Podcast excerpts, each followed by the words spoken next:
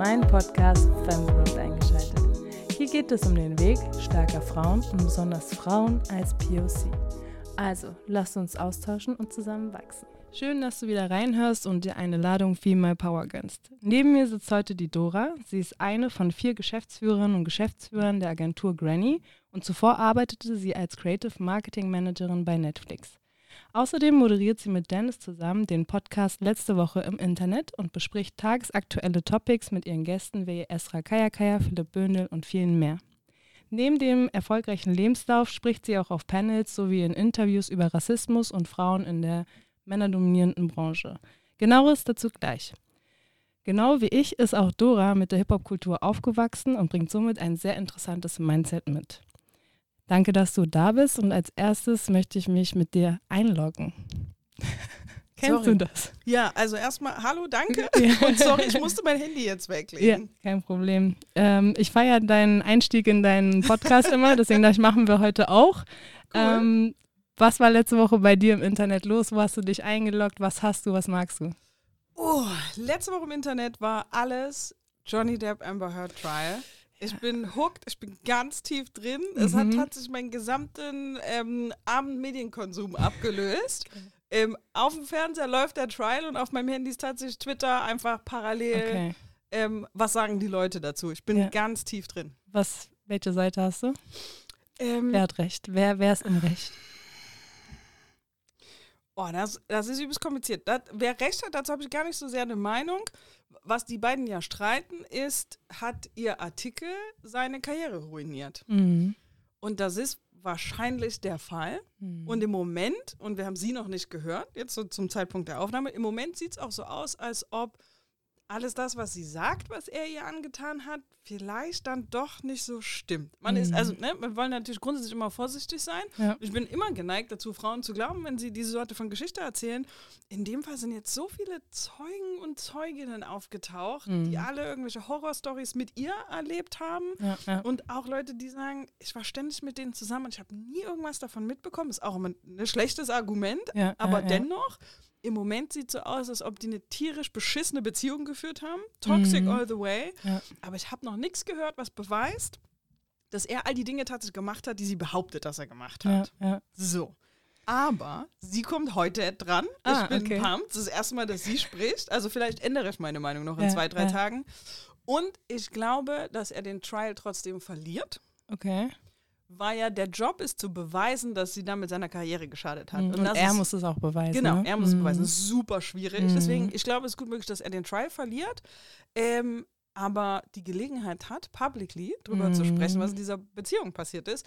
Und das macht tatsächlich eine ganz interessante Debatte auf über Domestic Violence und wie diese Mhm. Dynamiken funktionieren und dass es nicht immer so simpel ist wie äh, Bad Guy, Good Girl. Mhm. Ähm, und, aber ich lese auch interessante Viewpoints auf. Oh, eigentlich, es ruiniert die Debatte auch so ein bisschen, weil Mhm. natürlich auch gerade vorgeführt wird, was passiert, wenn eine Frau Mhm. sich meldet und Mhm. sagt, das ist, was mir passiert ist. Ja. Aber ja, das ist meine Bubble. Ich bin, Ja, ja, wie du merkst, ja. ich bin tief drin. Ja, ich habe mir auch ein YouTube-Video dazu reingezogen, um das mal so zusammengefasst zu bekommen, weil natürlich diese ganzen Reels und Instagram, ähm, ja, Instagram und TikTok-Videos ganz witzig sind, wo er auch sehr humorvoll rüberkommt, ne? Und man eher so, so eine Sympathie für ihn dann empfindet. Und auch in dem YouTube-Video meinte der YouTuber, ähm, dass es natürlich auch wahrscheinlich eine Plattform dafür ist, um wieder seine Sympathie bei den Kunden, bei den Komplett. Zuschauern aufzubauen, um dann wieder seine Karriere, ne? Auf jeden Fall. Auf Gleis Auf zu jeden bringen. Fall. Interessant, ähm, aber darüber wollen wir heute gar nicht reden. Wir wollen ja über dich reden. Wir wollen dich kennenlernen und ähm, mich interessiert vor allem, was alles passiert ist, bevor du so erfolgreich wurdest, bevor du hier bei Granny gearbeitet hast und bei Netflix. Wie war es in Chemnitz aufzuwachsen? Wie war deine Kindheit? Wie sind deine Eltern überhaupt da gelandet? Oh, okay. Back, back, back in the days. Also, erstmal ähm, ich, beschäftigt mich in letzter Zeit, so die letzten Wochen, das Modell Erfolg sehr. Und ich weiß gar nicht, ob ich mich als sehr erfolgreich bezeichnen würde. Okay. Aber darüber können wir noch sprechen. Mhm. Ähm, aber ich glaube, im klassischen kapitalistischen Sinne bin ich wahrscheinlich erfolgreich. Ja, ja. Ähm, oh, und Chemnitz, tatsächlich ist ähm, die Familie meiner Mutter, die waren immer aus der Gegend. Mhm. Ähm, oh, ich glaube sogar meine Uroma tatsächlich kommt aus der Gegend. Meine Oma hat da lange gewohnt mit einer kurzen Pause. Und tatsächlich ist das, wie meine Familie irgendwie nach Chemnitz kommt. Und meine Mutter hat an der Uni gearbeitet in Chemnitz Mhm. und hat da meinen Vater kennengelernt. Der ist zum Studieren in Deutschland gewesen. Und das ist tatsächlich die Backstory, wie ich in dieser unglücklichen Stadt gelandet bin. ähm, und schön ist es da nicht gewesen. Was war nicht so schön an der Stadt? Ähm, oh, die Stadt ist tatsächlich so klein und ab vom Schuss. Ich würde sagen, consciously gab es drei Black Kids, an die ich Mhm. mich erinnern kann. Und wir waren auch nicht mal auf der gleichen Schule oder irgendwie sowas. Mhm. Also wir wussten von der Existenz der anderen, weil man sich irgendwie auf einer Party oder ganz klein irgendwie auf dem Spielplatz gesehen hat. Wir waren nicht mal in den gleichen Kindergärten, in den gleichen Schulen. Das heißt, ich war schon immer die odd one out. Ich war schon immer die Einzige. Mhm. Ähm, und das ist natürlich irgendwie oh, als Kind erstmal gar keine bewusste Erfahrung. Das wird ja erst viel später klar, was da eigentlich, wie das ist und was da Mhm. eigentlich passiert ist und so. Ähm, und dann hat natürlich Chemnitz schon eine, eine die sind, ist jetzt einfach nicht die weltoffenste Stadt, so, ne? Ja, Und ich erinnere mich an Zeiten, wo wirklich Nazis gegen, wer auch immer gerade das ähm, Objekt war, äh, gegen das man war, Nazis gegen, hatten viele Familien aus Russland, was Nazis gegen Russen. Okay, also tatsächlich konntest du beobachten, wie, sich, wie die Leute sich auf der Straße geboxt haben. Mhm. So. Mhm.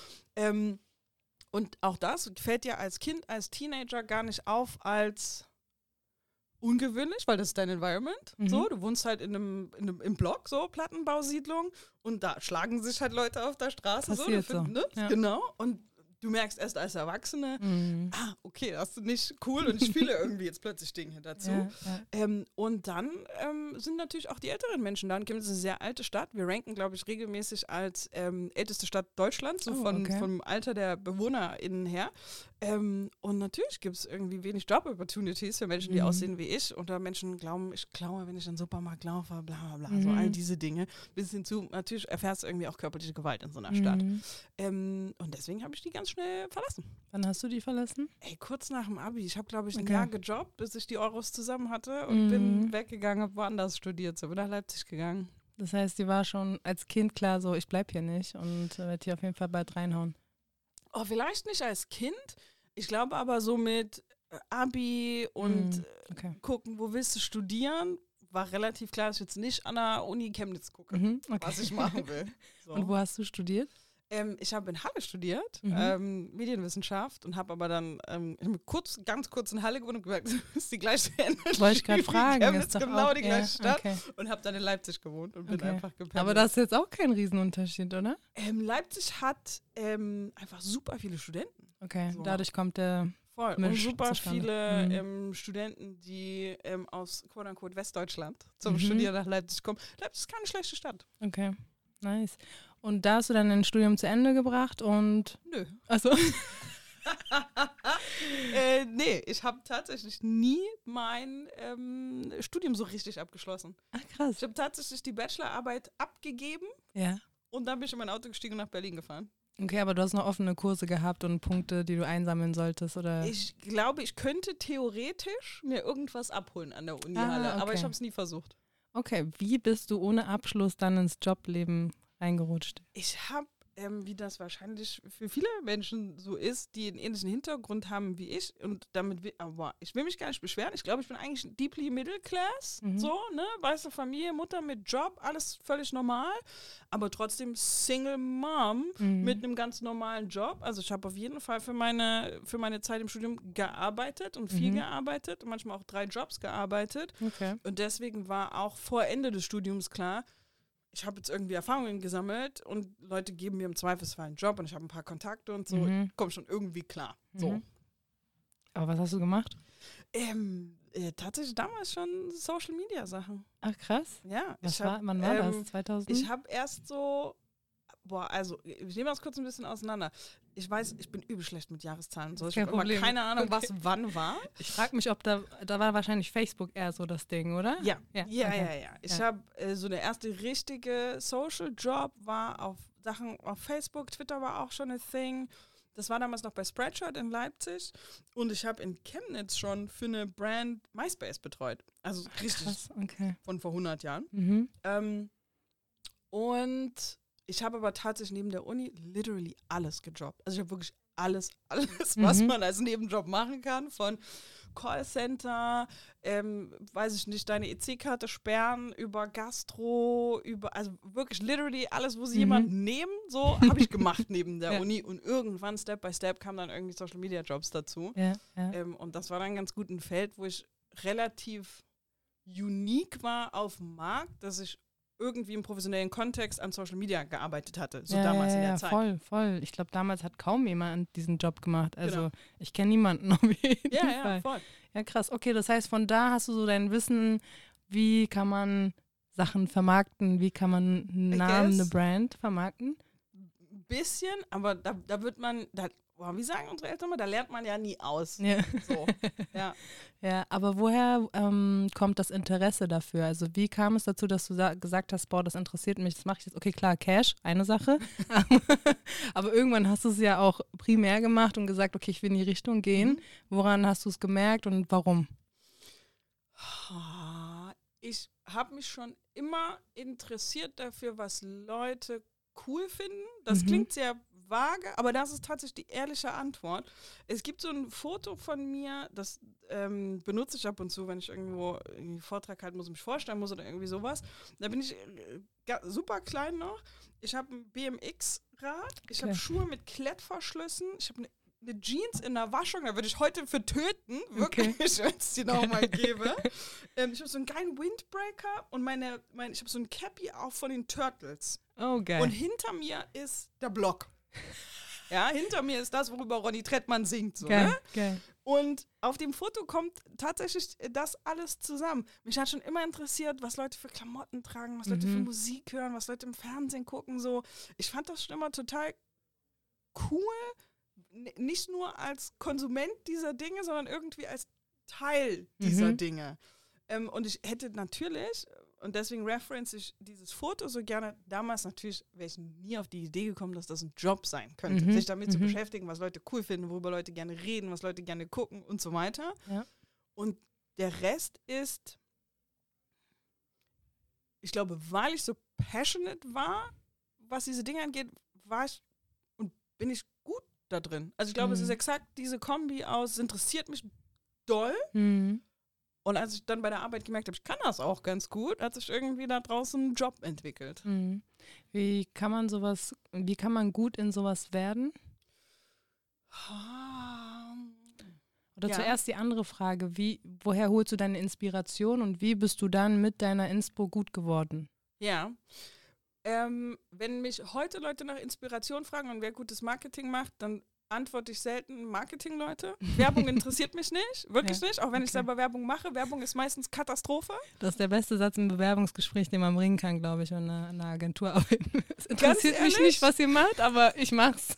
Ganz ehrlich, wenn sich Leute bei mir bewerben und sie sagen, sie lieben Werbung, Ja. sind die meistens raus. Ich, Okay. ich finde das highly suspicious, Leute, die Werbung lieben. Mhm. Ähm, und mich interessiert tatsächlich Musik und Kunst und tatsächlich Kunst auch so Film und Serien, also tatsächlich auch sehr Pop, aber trotzdem viel mehr als das, was irgendjemand für, ich hacke meistens auf Automotive rum, was irgendjemand für ein Car-Commercial macht. Mhm. Langweiliger geht's eigentlich gar Ja, nicht. ja. Aber wenn ich sehe, wie Leute ihre Albums releasen, wie Mhm. ein Kanye einen Moment macht in Time und in Popculture, Mhm. wenn ich sehe, dass eine Kim ein Outfit trägt, das einen Moment in den 20s reference, Mhm.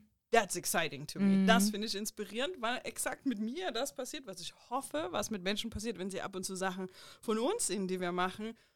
Da bewegt sich plötzlich was in Mhm. dir, du baust irgendwie Connections in deinem Kopf, du verstehst, was da Mhm. gerade passiert ist vor dir, ohne dass dir jemand sehr obvious gesagt hat, das ist, was hier passiert. Ja. Und das finde ich way more inspiring als Werbung. Mhm. Ich frage mich immer bei so Werbung, ne? Mhm. vor allem im Fernsehen, wer kauft das jetzt? Also äh, das ist so, wie du sagst, so in your face, so wirklich ohne Kreativität, ohne irgendwas, wo du denkst, warum macht ihr das so? Mhm. Und ihr habt immer noch nicht gecheckt, dass Feelings und organisches Erklären viel effektiver ist Mhm. als das ist das geilste Auto und wenn du das nicht kaufst, bist du ein Opfer, mäßig die Werbung machst. Mhm. Woran liegt das? Liegt das an der deutschen Gesellschaft? Liegt das an, warum haben wir so eklige Werbung im Fernsehen?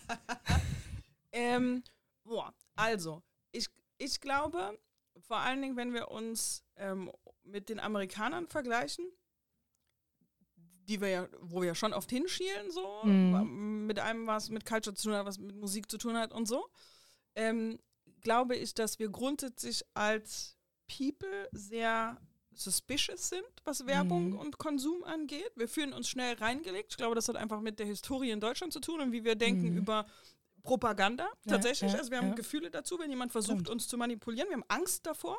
Und das, das teilen die Amerikaner nicht, so Mhm, in ihrer mhm. Historie. Die sind sehr offen. Uh, geil, das ist flashy und es ist laut und es ist bunt. Die sind erstmal interessiert. Ja. Ich glaube, da ist was drin.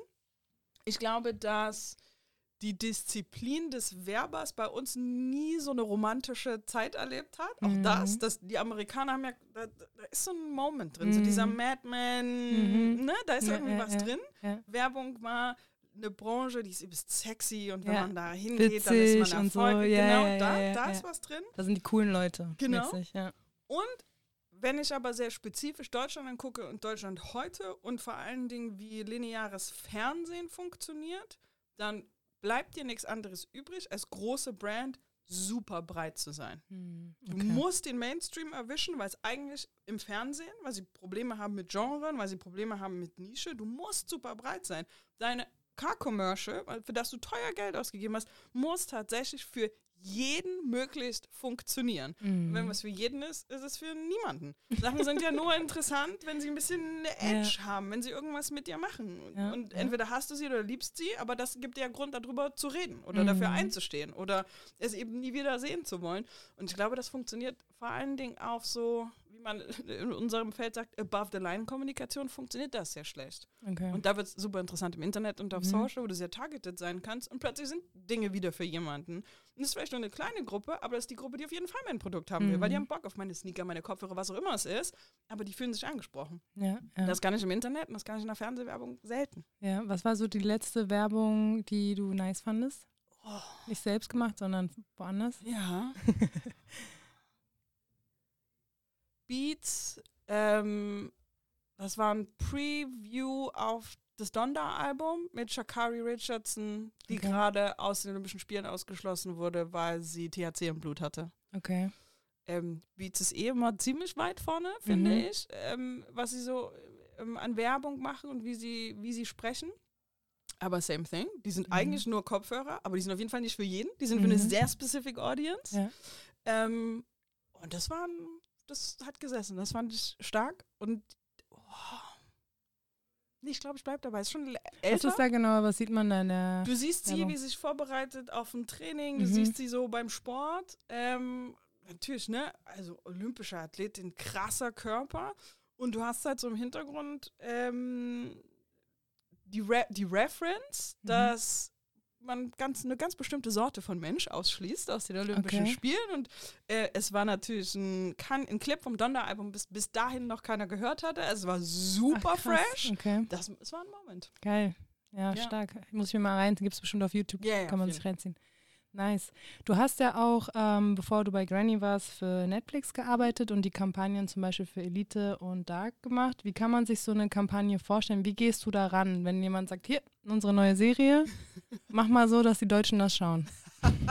Äh, Das ist tatsächlich die, das ist der Brief, gerne mal. Das, das ist passiert tatsächlich so. Okay. Ähm, viel Vorarbeit mit Gucken und Lesen tatsächlich. Ich glaube nicht, dass du diese, dass du so eine Kampagne auf eine Entertainment Property machen kannst, ohne den Titel tatsächlich verstanden zu haben.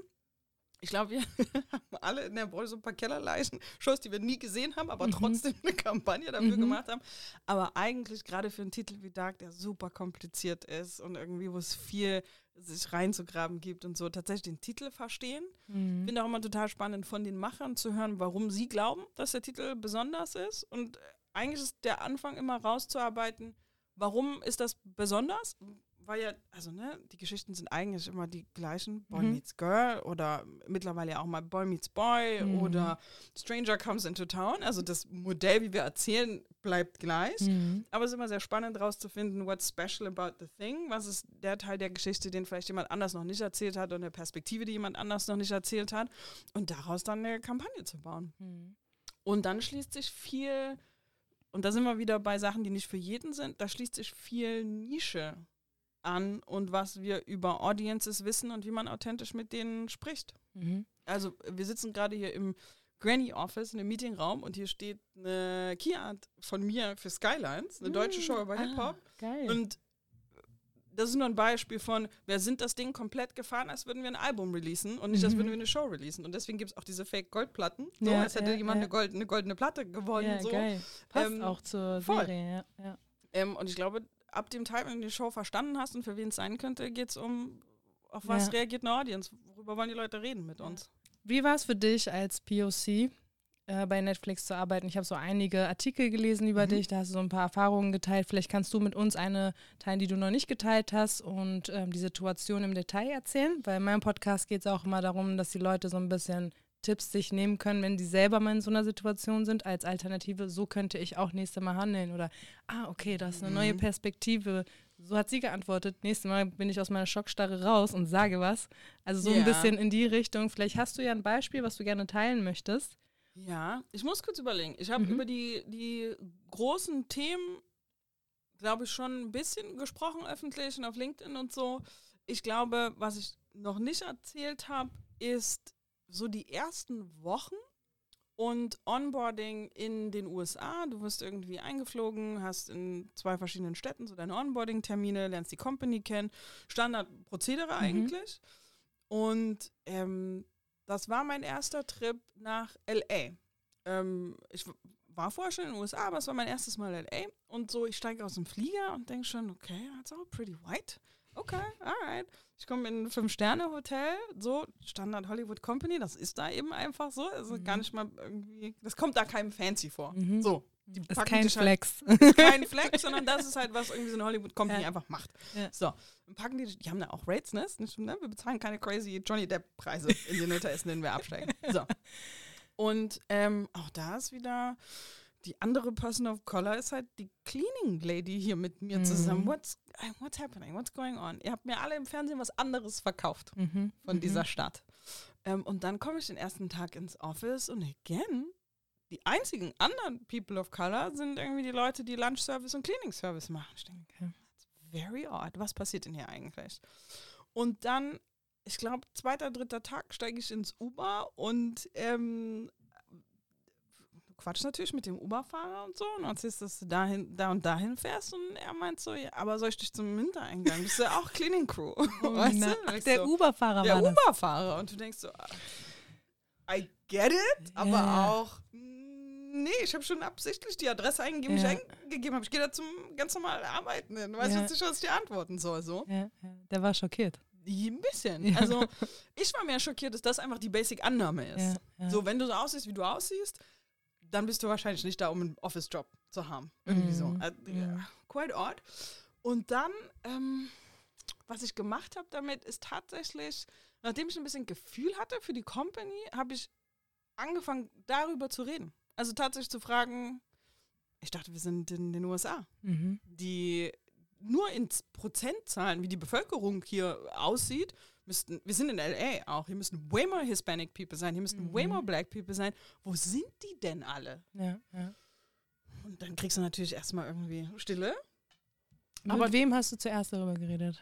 Oh. War das so Ich Senior to das- Senior oder was war ich das? habe das tatsächlich recht casual einfach in Gesprächen fallen lassen und mich Leute gefragt haben, wie es so war oder wie es mir so geht oder was so Ah, meine ja. Eindrücke sind. Okay. Ich glaube, man kann diese Dinge durchaus in neugierig sagen Mhm. und dann ist erstmal erstmal keine Offende. Die gehen wahrscheinlich nach Hause und denken, ja. aber ich glaube, du kannst sagen, oh, das hätte ich mir aber anders vorgestellt. Mhm. Das ist ja interessant. Wo sind denn alle? So, ne? Das kann man, Sind schon alle man, da? Genau, das kann man, glaube ich, schon machen. Ja. Ähm, und das ist auch, das ist 2015. Ne? Also Okay. das Bild in der Company sieht mittlerweile ganz, ganz anders aus. Mhm. Und das ist auch bevor es diese ganzen Strong Black Lead Sachen gab bei Netflix und so. Also wirklich it was a different day und danach Mhm. haben auch Dinge angefangen, sich irgendwie zu ändern. Ähm, aber da war ich sehr subtil und habe wirklich einfach nur immer mal, wenn jemand gefragt hat, habe ich gesagt, ich wundere mich, dass Mhm. das hier so aussieht. Wo, wo sind denn alle? Und ich glaube, nach so ein, zwei, drei Jahren in der Company bin ich auf jeden Fall ein bisschen pushier geworden und habe auch meinen Chef, wenn er geheiert hat, mal, gucken wir unser Team an, Mhm. schwierig. Frankreich hat eine super große schwarze Bevölkerung, die UK. Mal, wie heiern wir denn hier? Lass uns mal ein Mhm. bisschen darüber reden. So. Ähm, Wie hat er das aufgenommen? gut. Und ich glaube, wir haben ja den Luxus, dass ich in einer Company gearbeitet habe, die erstens amerikanisch ist. Also im Mhm. Sinne von, die sind alle super vorsichtig, was sie zu dir sagen. Mhm. Jeder hat Angst, die ganze Zeit verklagt zu werden, quite frankly. So, Ja, es ja, gibt eigentlich ja. nur erstmal lächeln und nicken und dann. Das heißt nicht, dass sie hintenrum die richtigen Entscheidungen treffen, Ja, ja. aber das heißt, grundsätzlich sind erstmal alle offen, über diese Themen Okay. zu reden und du kannst diese Dinge sagen und erstmal passiert nichts Schlimmes. Ich glaube, es ist ein bisschen anders in Deutschland, Mhm. wo die Leute nicht die ganze Zeit denken, okay, ich werde verklagt. Dann, Ja, ne? so. ja. So, ich glaube, wir sind in Deutschland ein bisschen konfrontativer, weil wir nicht diese Angst im Rücken haben. Mhm. So. Ähm, auch der hat es gut aufgenommen, aber hat es, glaube ich, nicht so richtig auf die Straße gekriegt. Mhm. Und ich habe dieses Team dann verlassen, tatsächlich, weil ich eine weibliche Chefin wollte. Und das habe ich ihm auch so gesagt und gemeint, ey, pass auf, alles cool hier, great experience, aber it's time. Brauche Mhm. jemanden anders, der mich führt, weil Ja. ich das Gefühl habe, Da sind ein paar Sachen, die ich nicht mit dir. Genau. Ne? Ja. So, und das war auch, hat er auch völlig, war völlig okay, hat er gut Mhm. aufgenommen. Und der nächste Instance, wo ich glaube ich viel direkter war und was, wo was Interessantes passiert ist. So über die Jahre sind ein paar Sachen bei Netflix passiert und plötzlich gab es eine Black Employee Group. Mhm. Und Was heißt das? Das ist quasi so eine Employee Group, die sich ab und zu mal trifft, Themen Okay, also selbst gegründet. Genau, Mhm. selbst gegründet. Mhm. So. Und das nächste Mal, als ein bisschen was Schwieriges bei Netflix passiert ist, und zwar, dass ähm, in den Niederlanden machen die zu Nikolaus, also Sinterklaas, trägt man, Mann, weiß ich nicht, aber manche Menschen in den Niederlanden finden es appropriate, Blackface zu tragen. Mhm. Mhm. Und es gibt auch so ein paar Filme, so ein paar Sinterklaas-Filme in den Niederlanden, ähm, wo eine Figur dabei ist, die Blackface hat. Und wir haben diese Titel gekauft für den Service, aber ungesehen. Also die waren dann plötzlich, das passiert manchmal im Licensing-Team, die kaufen einfach von einem, so in der Region, in dem Land, kaufen die einfach so ein Paket Mhm. Filme Mhm. und Shows von, was Ja. weiß ich, vom Public Broadcaster oder so. ist dann wirklich einfach nur eine Excel-Sheet Mhm. und ein Preis, der drunter steht. Und dann sagt der Einkäufer, die Einkäuferin, alright, fine, okay, sieht gut aus, 20 Weihnachtstitel, let's go. Mhm. So. Und da war einer dabei, wo man Blackface getragen hat. Und das wurde irgendwie bekannt in der Company. Und ich so, Mhm. mm, nee, nee, nee, nee, auf gar Mhm. keinen Fall, was ist denn hier los? Und dann hat es das holländische Team diskutiert und in dem holländischen Team gab es Menschen, die fanden, it's tradition. Wir machen das Mhm. jetzt so. There's no intention here, it doesn't mean anything. Das ist einfach Tradition, die Kinder lieben das, wir machen das einfach so. Und was da total interessant war, ist, das Gespräch hat sich einmal komplett gewendet. Ich habe eine E-Mail geschrieben an damals die VP Marketing und habe Mhm. gesagt, ey, pass auf, wir können gerne morgen, du und ich, darüber reden. Und ansonsten würde ich dann quasi mit der Black Employee Group um die Ecke kommen.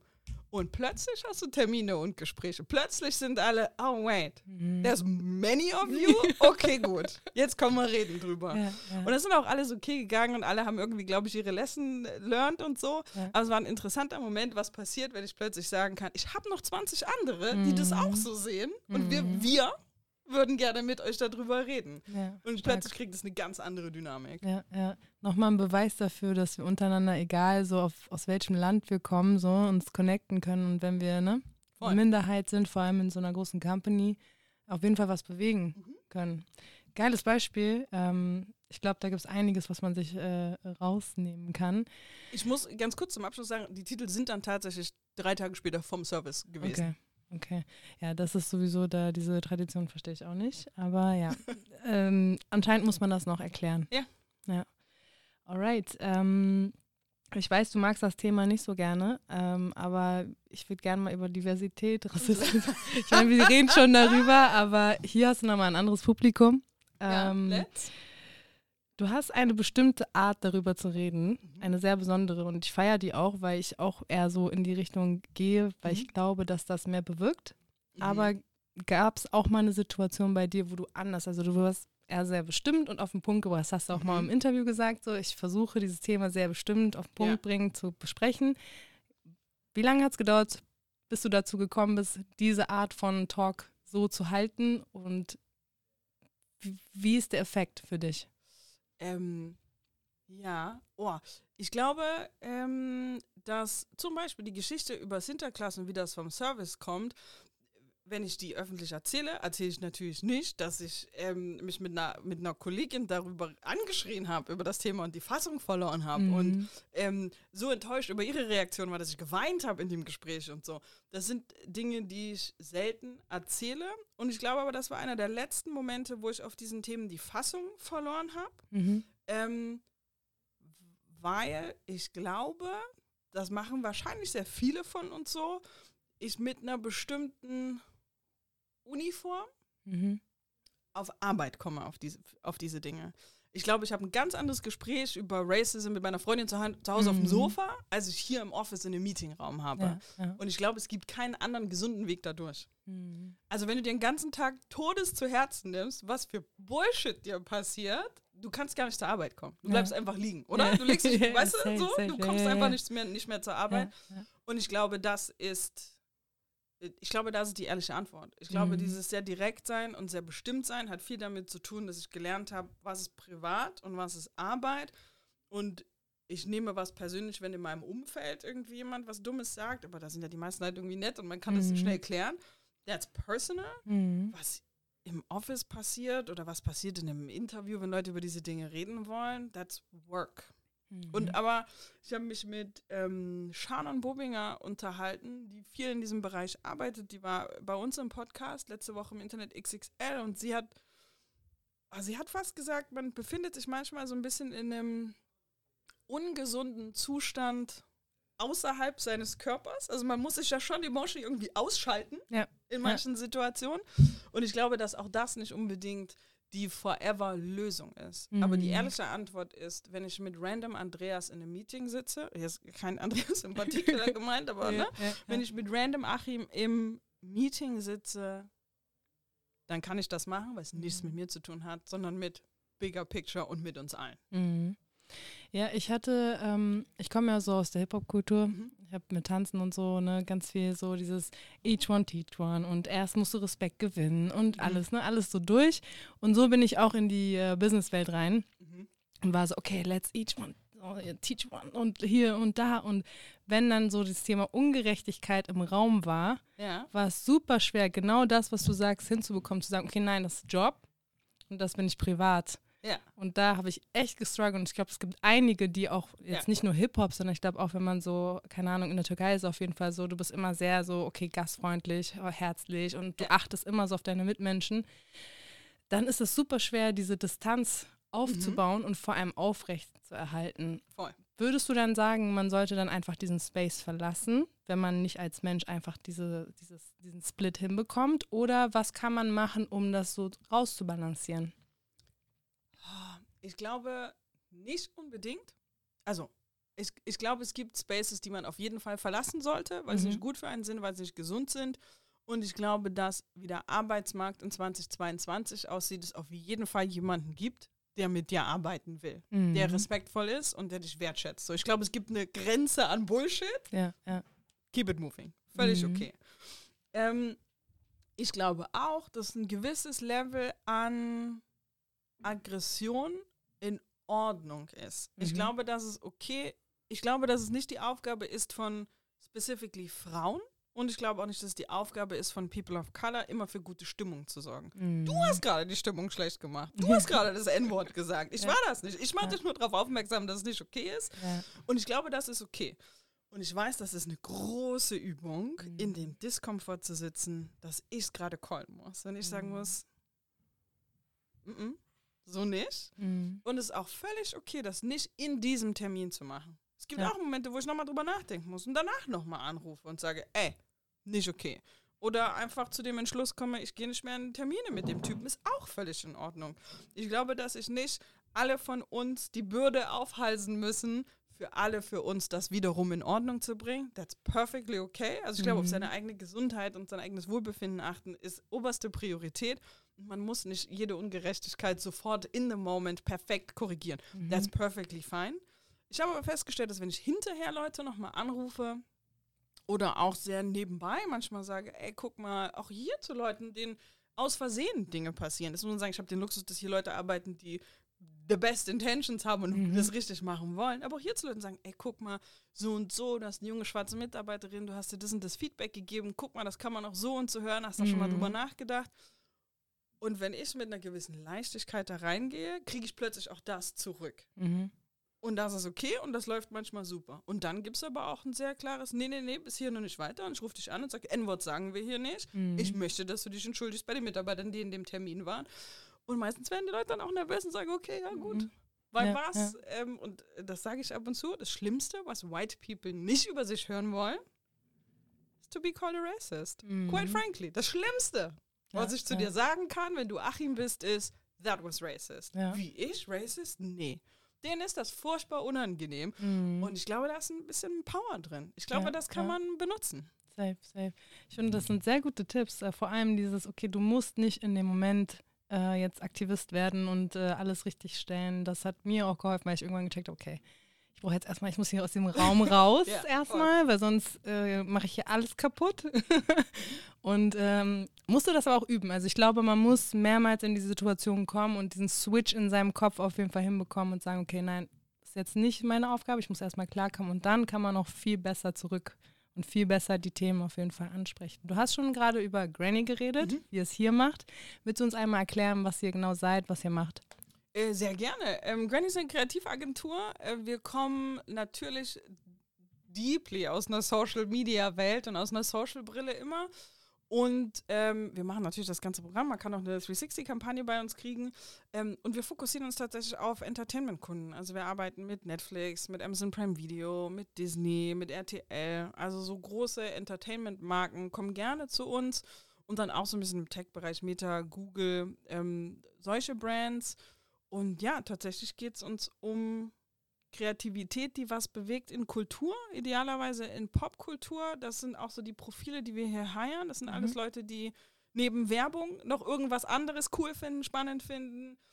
Journalistinnen, DJs, so solche Leute. Wir haben eine Mitarbeiterin, die war Kreativdirektorin bei einem Festival. Also sind mir Mhm. diese Profile irgendwie, die gerne hier arbeiten. Und wir kommen wirklich aus der Idee, dass man mit Kreativität Kultur beeinflussen kann und im Idealfall zum Besseren.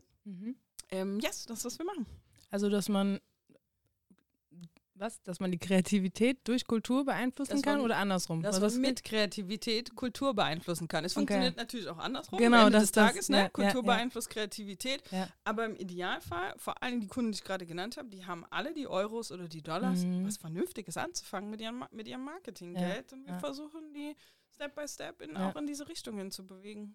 Ja, ich hatte es meistens immer andersrum. Bei mich hat er die Kultur also inspiriert und beeinflusst und dann habe ich das auf Arbeit angewendet und äh, Voll, auf jeden Fall. Ich Ja. glaube, das ist tatsächlich auch eigentlich der Cycle. mhm. wenn meine äh, Mitarbeiterin, die bei einem Festival vorher gearbeitet hat, mit ihrem Approach, wie sie vielleicht eine Stage kuratiert hat, wer wann wie spielt Mhm. und dann plötzlich auf eine Kampagne guckt, dann ist das genau der Prozess. Ja. Aber ich glaube, dass ich eine Brand in 2022 nicht davor drücken kann, welchen Impact was sie da in die hat, Welt schicken, Mhm. auf Kultur hat. Und es macht einen Unterschied, wie du deinen Werbespot castest. Es macht einen Unterschied, wer Regie führt für deinen Spot. So. Mhm. Es macht einen Unterschied, wie du den Musiker, die Musikerin bezahlst, die die Musik gemacht hat für deinen Clip.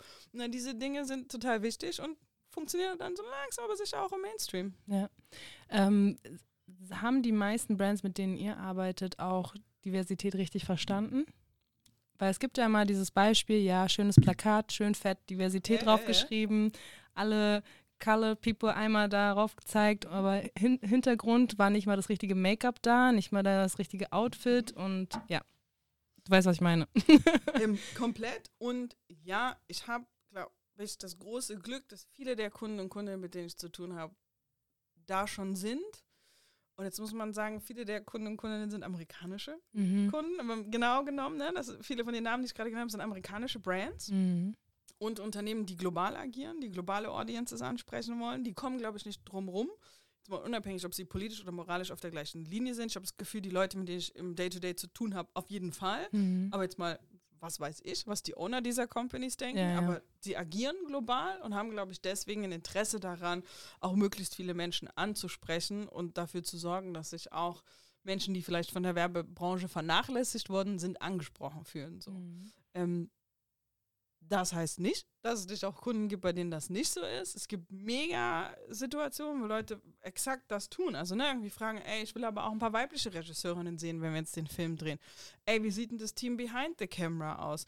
Ey, guck mal, können wir nicht auch vielleicht jemanden mit einer Behinderung mit in den Cast packen? Mhm. So, wir wollen hier irgendwie ein realistisches Abbild der Gesellschaft zeigen. So, das, ich habe wirklich sehr viele positive Experiences mit dieser Sorte Kunde und es gibt natürlich auch Kunden und Kundinnen, die das N-Wort im Termin sagen. That happens. Immer noch. Immer noch, natürlich. Aber das sind immer die akademischen, ne? das Das sind immer nicht. die akademischen, die das besser wissen. Ja, zum Beispiel immer- sowas macht mich einfach aggressiv. Also wirklich, ich, äh, auch, auch so Geschichten. Ich hatte letztens eine Situation und es waren auch Leute, die ich kannte, die kommen in einen Kreis rein, wo ähm, African Friends von mir da sind und erzählen eine Story über das, was die erlebt haben, wo eine afrikanische Person dabei war. Und ich denke mir so, du kannst doch nicht einfach hier reinkommen und denken, ja, oh, okay, macht Sinn, jetzt erzähle ich die Geschichte. Also allein sowas, was sehr unterschwellig ist, also ich muss damit noch üben, klarzukommen.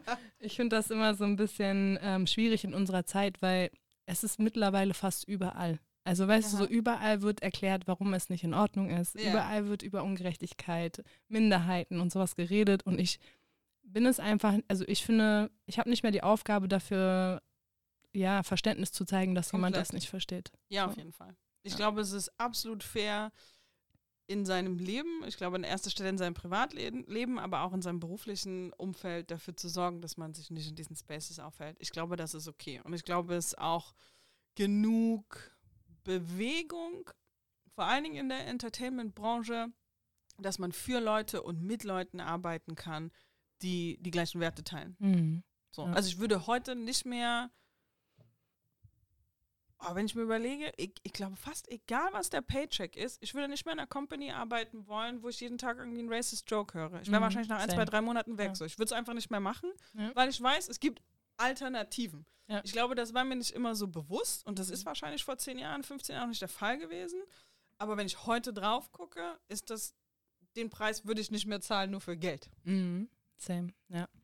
Nochmal zurück zu Granny. Mhm. Ähm, ich habe in eurem Post gesehen, dass ihr vor allem Wert darauf legt, dass eure Mitarbeiter fair bezahlt werden. Mhm. Dass ihr guckt, okay, Senior Level, Senior Level, was ist da, wer bekommt was und das, wie macht ihr das? Wie, wie macht man sowas transparent? Weil viele Unternehmen haben irgendwie anscheinend Schiss davor, Ja. ähm, darüber zu reden überhaupt Ja. und äh, das zum Thema zu machen, weil wenn einer mehr will, könnte ja der andere mehr wollen Mhm. Und so weiter. Wie umgeht man sowas, beziehungsweise wie geht man überhaupt an dieses Thema ran?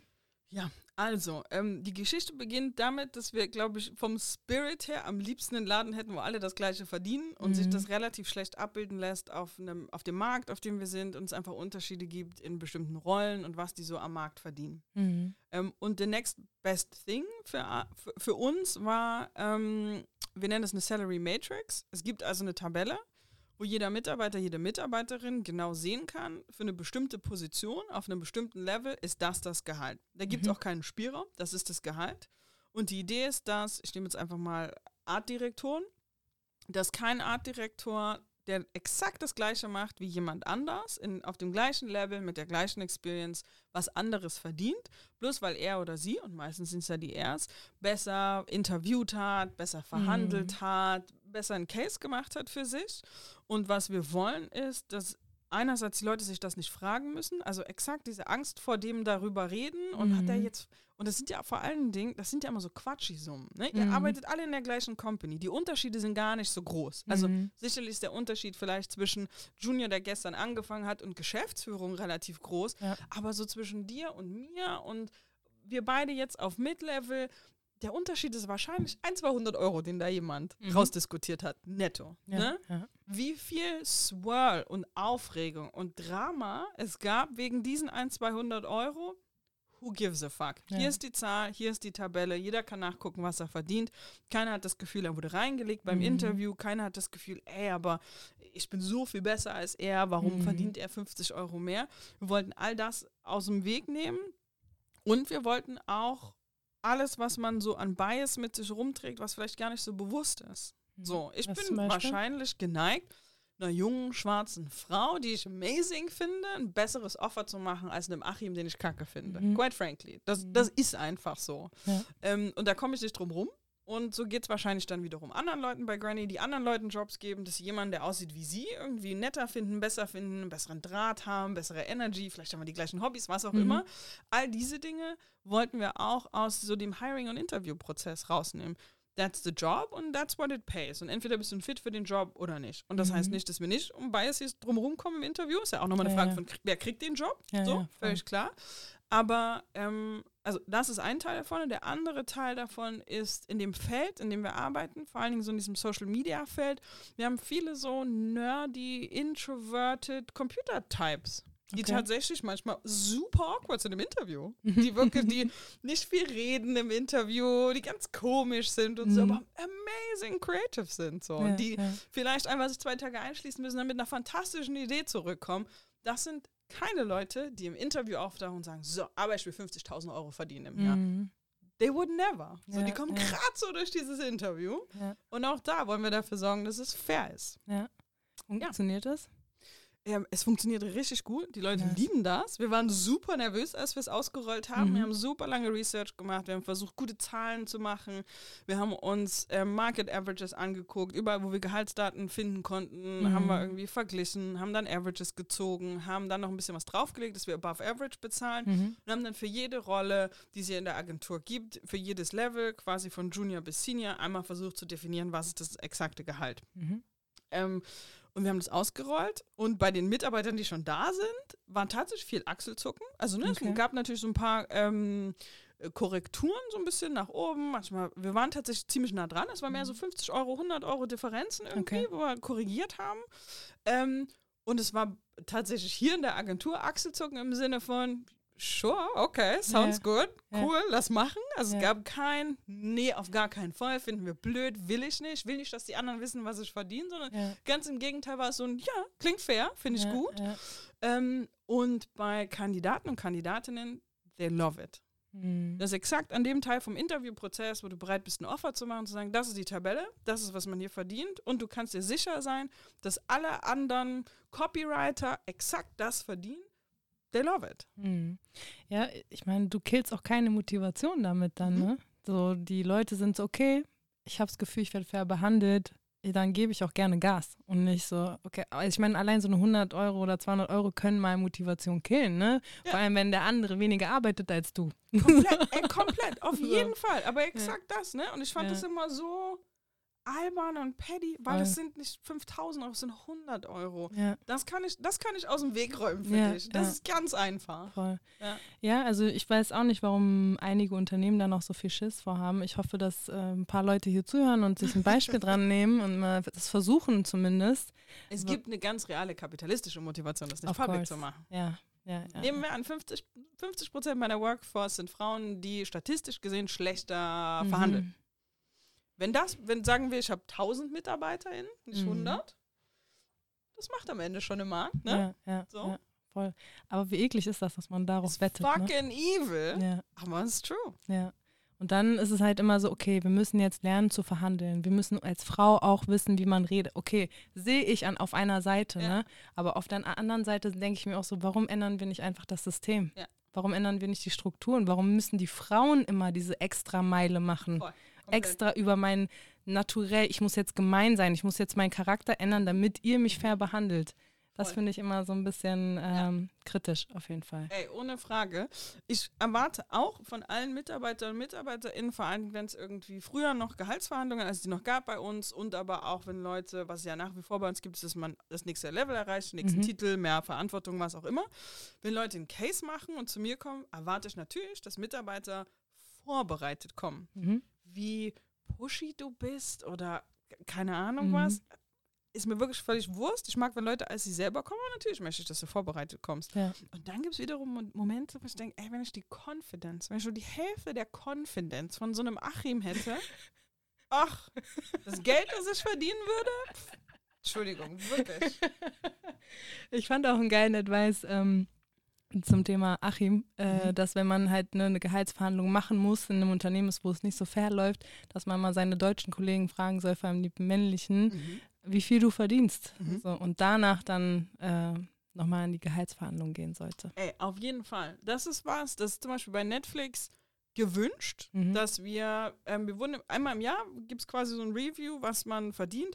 Das Konzept ist, dass die Personal Top of Market dir bezahlen. Das heißt, die gucken, jemand mit deinem Experience Level, deinem Skill Level, was würden dir vergleichbare Companies, egal wo auf der Welt, bezahlen. Also Netflix misst sich dann an, was weiß ich, Google, Ja, YouTube, ja, ja. Äh, Facebook, was auch immer.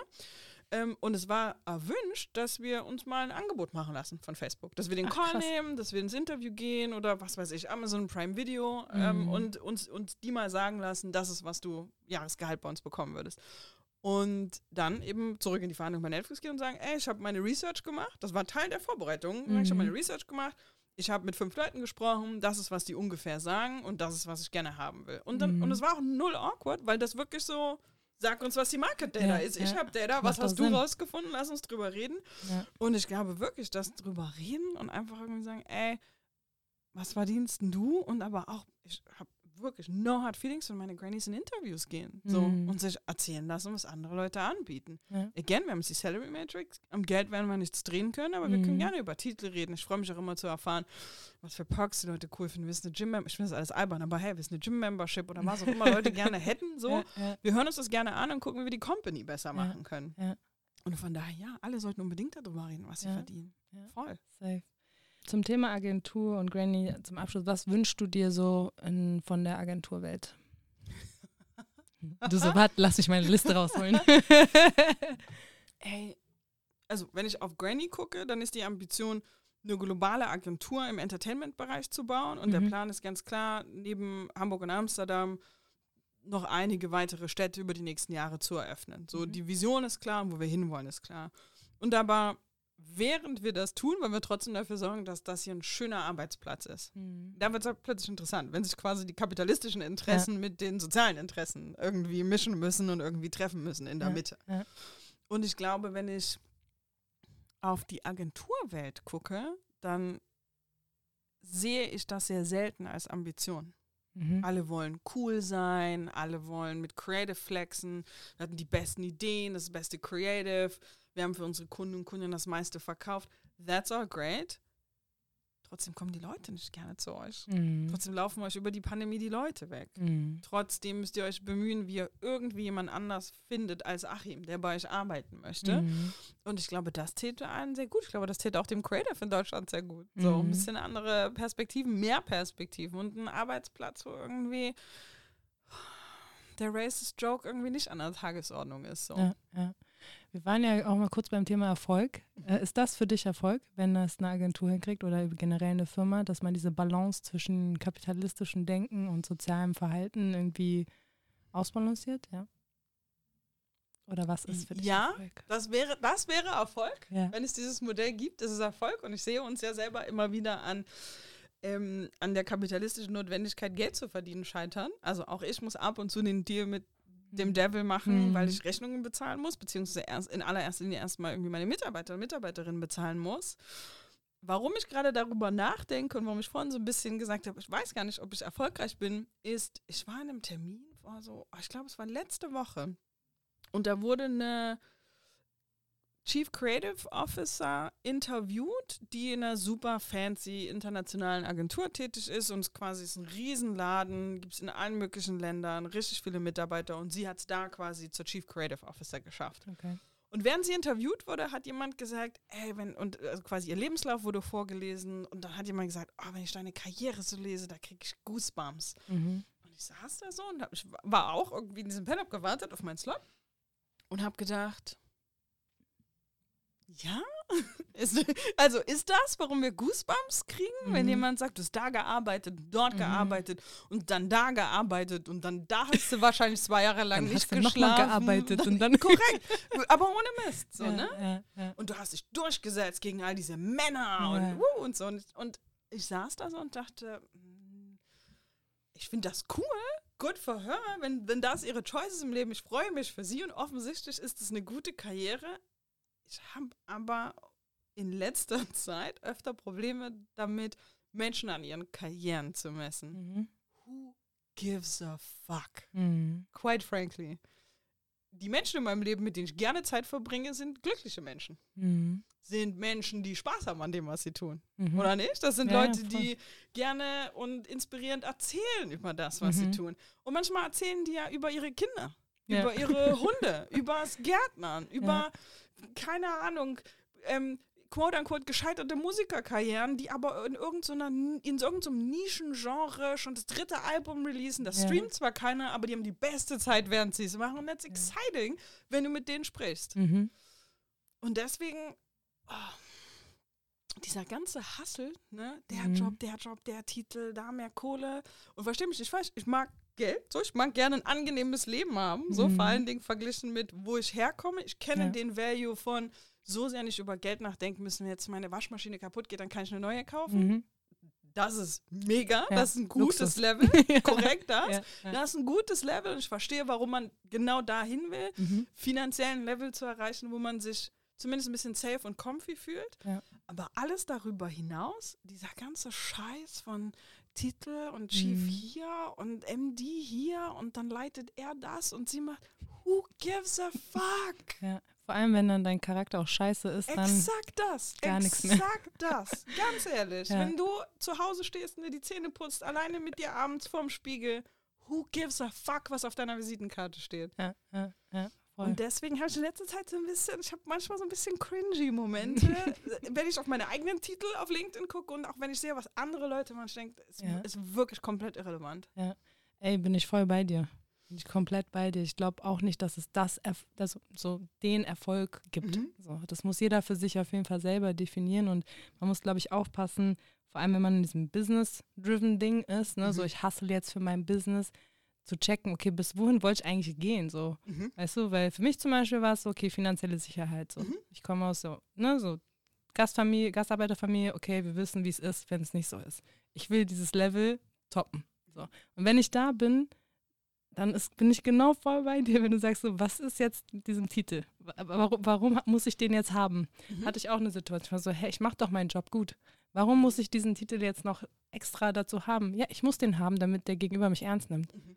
Nur deswegen will ich diesen, Ja. dann diesen Titel haben. Aber wie absurd ist es, der Gegenüber denkt sich auch so, wozu diese Titel? Also weißt du, Ja, ja, das ist voll. so voll der Teufelskreis, wo wir uns dann alle gegenseitig unnötig nach oben pushen, heucheln, whatever, aber im Endeffekt gar nicht die Arbeit im Vordergrund ist, beziehungsweise dein Sein im Komplett. Vordergrund ist. Komplett. Ja, bin ich voll bei dir, würde ich komplett so unterschreiben, wie du es auch gesagt hast. Und ähm, ja, ich glaube, da muss jeder seinen eigenen Weg finden. Ne? So. Absolut. Und also, ne, ich offensichtlich tue ich, was ich tue, aus dem Grund und verstehe mich nicht falsch. Ich bin wahrscheinlich ungesund ambitioniert. So. Mhm. Ähm, und vor allen Dingen irgendwie eine Company haben und sich totarbeiten, das ist ja. Das, ne? Dafür gibt es Gründe, warum man so Ja. ein Mensch wird. So. Ja. Aber ja, umso älter ich werde, desto weniger finde ich beeindruckend, wenn jemand sagt, Ich bin Chief, äh, Ich bin Chief Senior irgendwas. äh, Okay. President of. Weißt du, und vor allen Dingen, aber wenn man selber dann in der Position ist und denkt, ja, ich auch, und ich bin ganz sicher, dass ich die meiste Zeit nicht weiß, was ich tue. das ist ja auch noch. Weißt du, das ist ja, Ja, so. ja, Alle ja. bullshitten sich irgendwie durch. Ja, Manchmal hast ja. du gute Ideen, manchmal hast du schlechte Ideen. Voll. So. Ja. Voll. Ähm, würdest du sagen, du bist auf einem guten Weg, Erfolg zu haben in deinem Kopf? Weil du meintest ja, du bist ja, du würdest jetzt nicht so sagen, okay, habe ich jetzt Erfolg oder nicht, aber bist du auf dem Weg dahin, dass du sagst, ich erreiche das, was für mich Erfolg in meinem Leben ist, also jetzt nicht businessmäßig, sondern als Mensch? ja, ich glaube ja. Ähm, ich arbeite gerne und was ich tue, ist ein großer Teil meiner Persönlichkeit. Und ich bin, glaube ich, niemand, der jemals super happy wäre mit zwei Kindern und einem Kombi. Das ist einfach nicht mein Weg, obwohl ich komplett verstehen kann, warum sich das Leute aussuchen und das voll Mhm. schön finden.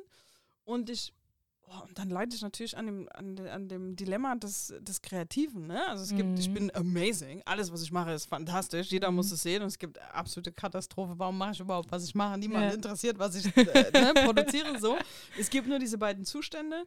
Und ich glaube aber, ich fühle mich erfolgreich, wenn mir hier Mitarbeiter und Mitarbeiterinnen sagen, sie sind ähm, happy, hier zu sein. Mhm. Sie erzählen mir irgendwie schöne Stories, dass äh, vor kurzem hatte ich ein Gespräch mit einer ähm, Mitarbeiterin, das ist falsch gegendert, sondern ähm, they haben gesagt, das ist das erste Mal in meinem Berufsleben, dass ich in einer Präsentation korrekt gegendert wurde. Dass Ach, ihr im großen Agenturmeeting über mich gesprochen habt und ihr habt richtig gegendert. Und dann Mhm. denke ich, oh, okay, okay, Mhm. yes, that's, that's success. Ja, Dass ich ja. das herstellen kann oder dazu beitragen kann, dass es diesen Zustand gibt, that's exciting. Oder heute hat mir ein Kumpel geschrieben aus Südafrika, dass er sich ähm, sein erstes Haus gekauft hat. Mhm.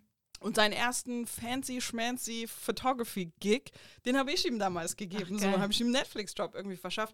Gar nicht, wirklich, der ist ein mega Fotograf. Also es ist Ja. gar nicht, was durch meinen Kopf gegangen ist. Ich habe sein Ja. Instagram-Profil gesehen und habe gedacht, alright, I want that guy. Ja. Das ist Erfolg. Mhm. Dann, da fühle ich Dinge. So Euros auf dem Konto, Mhm. alright, fine, whatever. So. Was, ist, was sind deine Ziele für dieses Jahr? Für dieses Jahr Ja, viel zu viele. okay. Nenne uns ein paar. Viel zu viele. Ich habe direkt schon im April, war klar, ich habe es richtig übertrieben. Im ähm, Sinne von? was? ja, ich habe. Gibt es nicht irgendwie, da gibt es doch auch Studien drüber, dass Menschen radikal überschätzen, was sie in einem Jahr schaffen und komplett unterschaffen, äh, unterschätzen, was sie in zehn Jahren schaffen Ja. können. Irgendwie Ja, sowas. ja, Unser. Gehirn ist da irgendwie komisch. Ähm, tatsächlich, wir denken viel nach über, wie geht Global mit dieser Agentur und what's next. Mhm. Ähm, da sind ein paar Sachen auf meiner Uhr, die ich gerne machen würde dieses Jahr noch. Ich glaube, es wird noch ein Event geben, der sich specifically an People of Color in der Entertainment-Agentur-Branche richtet. Da bin ich gerade in ein paar Gesprächen. Ähm, und dann muss ich mal gucken, was ich mit dem Podcast mache. Ich, ich, ich glaube, wir machen den größer und besser noch. Okay, wie Und das alles das neben, besser? neben der Arbeit. Ich glaube, es wird ein Videoelement geben. Ah, ich glaube, okay. wir gehen in Richtung Mhm. Show-Show. Nice, nice. Hört sich interessant an auf jeden Fall. Ich hoffe, dass sich da jemand für interessiert. We'll Ja. see. Ja. Ähm, wir sind nämlich in meiner Abschlusskategorie und ich habe jetzt ähm, noch so ein äh, Favorite-Ding von mir reingebaut, Zitate. Und da Mhm. suche ich immer Zitate raus von Leuten, die ich nice finde. Mhm. Und jetzt habe ich eins von dir. Für dich. Und zwar hast du mal gesagt, ähm, ich arbeite in zwei Jobs. Den mit Kreativarbeit und Marketing habe ich mir ausgesucht. Für den anderen werde ich nicht bezahlt und er macht oft äh, auch keinen Spaß. Es ist mein schlimmster Job, der aber gleichzeitig auch mein wichtigster ist. Ich meine, wir haben schon drüber geredet, Mhm. aber vielleicht kannst du nochmal aus deiner Sicht etwas äh, darüber sagen und vor allem, was du, was wir anderen machen können, damit das nicht mehr so ein schlimmer Job ist. Ich glaube in erster Linie, dass die Leute, die danach fragen, nicht der Grund dafür sind, dass es manchmal ein schlimmer Job ist. Ähm, ich meine, und wir haben eingangs kurz darüber gesprochen, dass ich diese Woche eine interessante Experience damit hatte. Ich meine damit, dass natürlich vor allen Dingen MitarbeiterInnen, die mit irgendeiner Form von Anderssein auf Arbeit kommen, die nicht Classic German Mainstream ist, meistens mit zwei Aufgaben hierher kommen. Die Mhm. müssen, die kommen einerseits natürlich für ihren Job, für ihren Fachbereich, für ihr Skillset und dann gibt es oft viele andere Themen, zu denen die ungewollt befragt werden, zu denen die plötzlich Expertinnen sein müssen, obwohl sie sich das nie ausgesucht haben und auch nicht sind. Also, ne? Mhm. nicht jede schwarze Mitarbeiterin kann für alle Schwarzen sprechen. Ja. How? Ja, Ja, wie soll ja. das gehen? Ähm, nicht jede Frau kann für alle Frauen sprechen und so weiter und so weiter.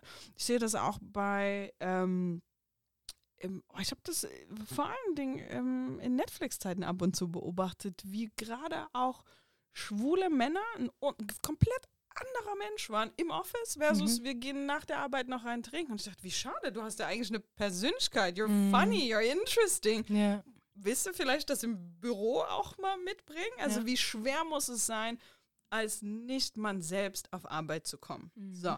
Und über diese Themen zu reden und dafür zu sorgen, dass meine Company ein Ort ist, wo man als man selbst zur Arbeit kommen kann und aber auch eben manchmal die Spokesperson zu sein für, wenn Achim Fragen über Schwarze hat. Mhm. Ich mache das bewusst und ich glaube, das ist der Unterschied. Fragt, nicht, fragt bitte nicht jeden random, jede random Person bei euch im Office, ob sie Ja. euch was zu Thema XY sagen kann, bloß weil sie Mhm. so aussieht, als ob sie wüsste, was diese Dinge sind oder bedeuten oder wie man gerade irgendwie in Culture darüber redet. Ich habe mir das sehr bewusst ausgesucht, weil ich glaube, dass ich es ganz gut ab kann, was glaube ich viel mit Chemnitz und wie ich groß geworden bin zu Mhm. tun hat. Und natürlich über die Jahre, und da sind wir wieder bei Erfolg und Karriere und Titel, mir ein Seat at the Table gearbeitet habe, wo ich den Luxus habe, dass ich manchmal unangenehm sein kann und es ist okay. Mhm. So, es passiert nichts. Wird Ja, nichts Schlimmes ja. passieren. Ich kann auch mal Achim vor den Kopf stoßen und we're good. So, Ja, es wird nichts passieren.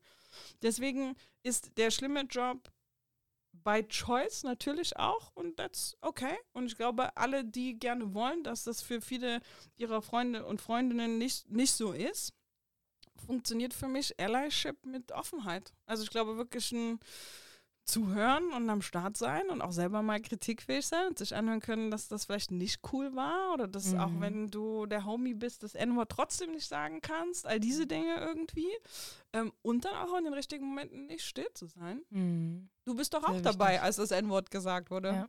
Sag doch Warum mal. hast du nichts gesagt? So, Ja. ne? Voll. Ja. Nimm doch mal so ein bisschen die Last weg. Ja, So. Wenn schon so cool ist, mit ihm zu chillen, dann sei doch auch cool jetzt. ja, so, ne? voll. Ja, ja, Voll. voll.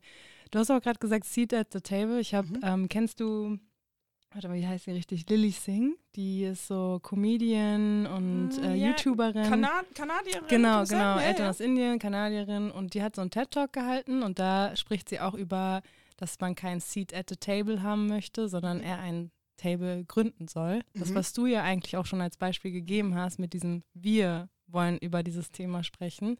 Und ähm, das würde ich auch noch ergänzend zu deinem Zitat auf jeden Fall sagen, dass wenn du schon in eine Position gehst und sagst, ich arbeite hier mit, wegen meinen Skills und ihr fragt mich die ganze Zeit über Rassismus und Diversität, dann bezahlt mich auch dafür. Auf jeden Fall. So. Ja. Weil wir sind meistens, also vor allem Frauen sind ja meistens so, oh, ich bin voll dankbar, dass ich diese Möglichkeit habe und ich sag lieber nichts, weil sonst, mm.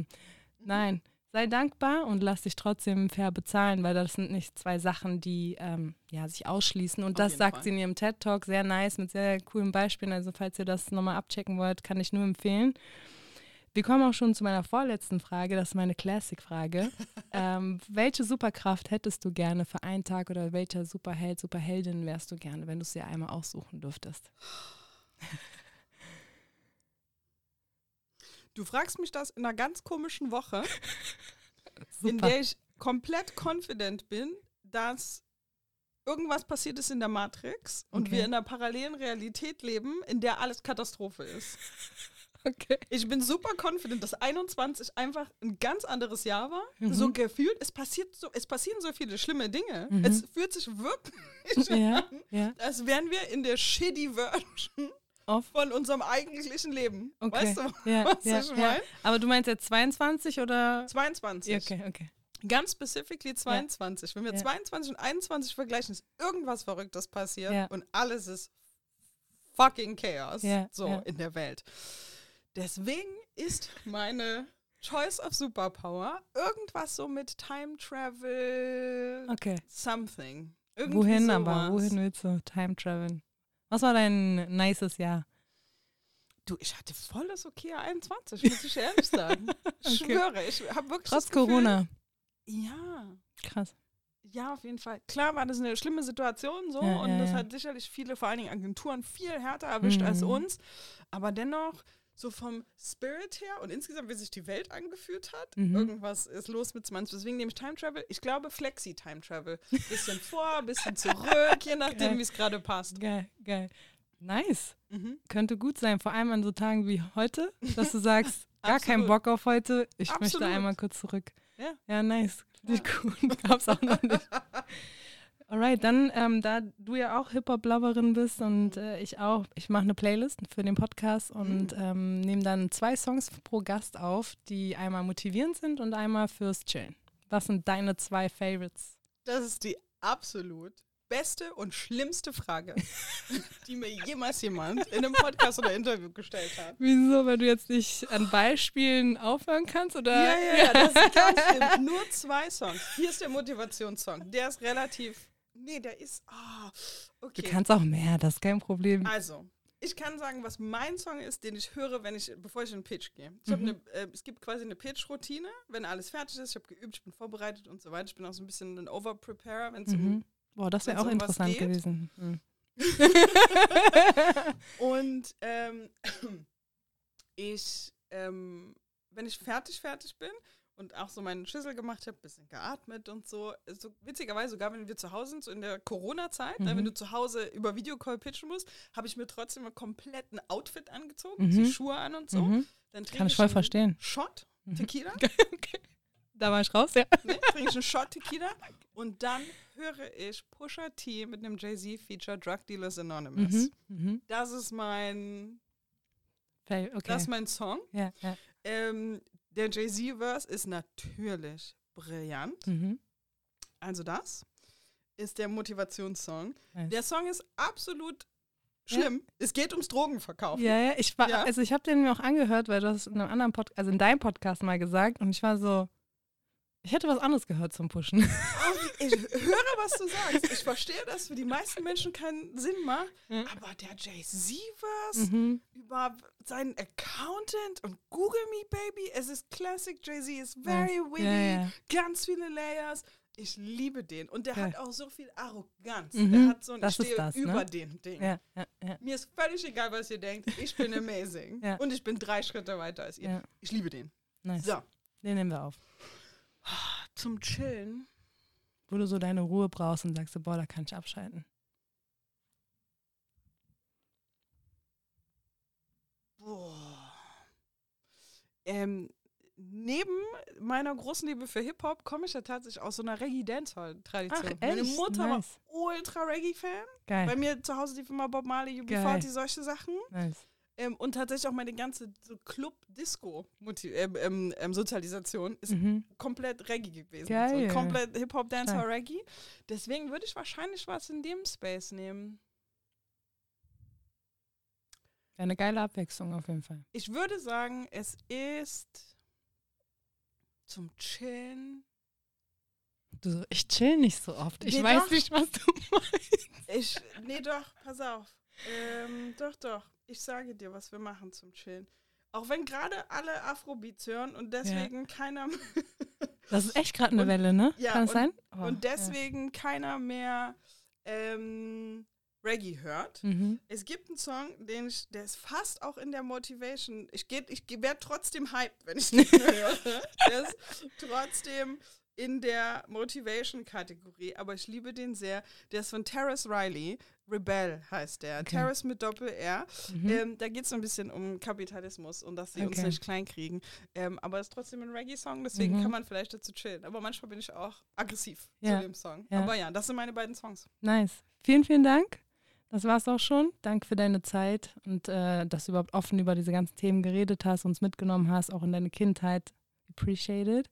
Gibt es noch, was du gerne teilen möchtest? Du hast das letzte Wort.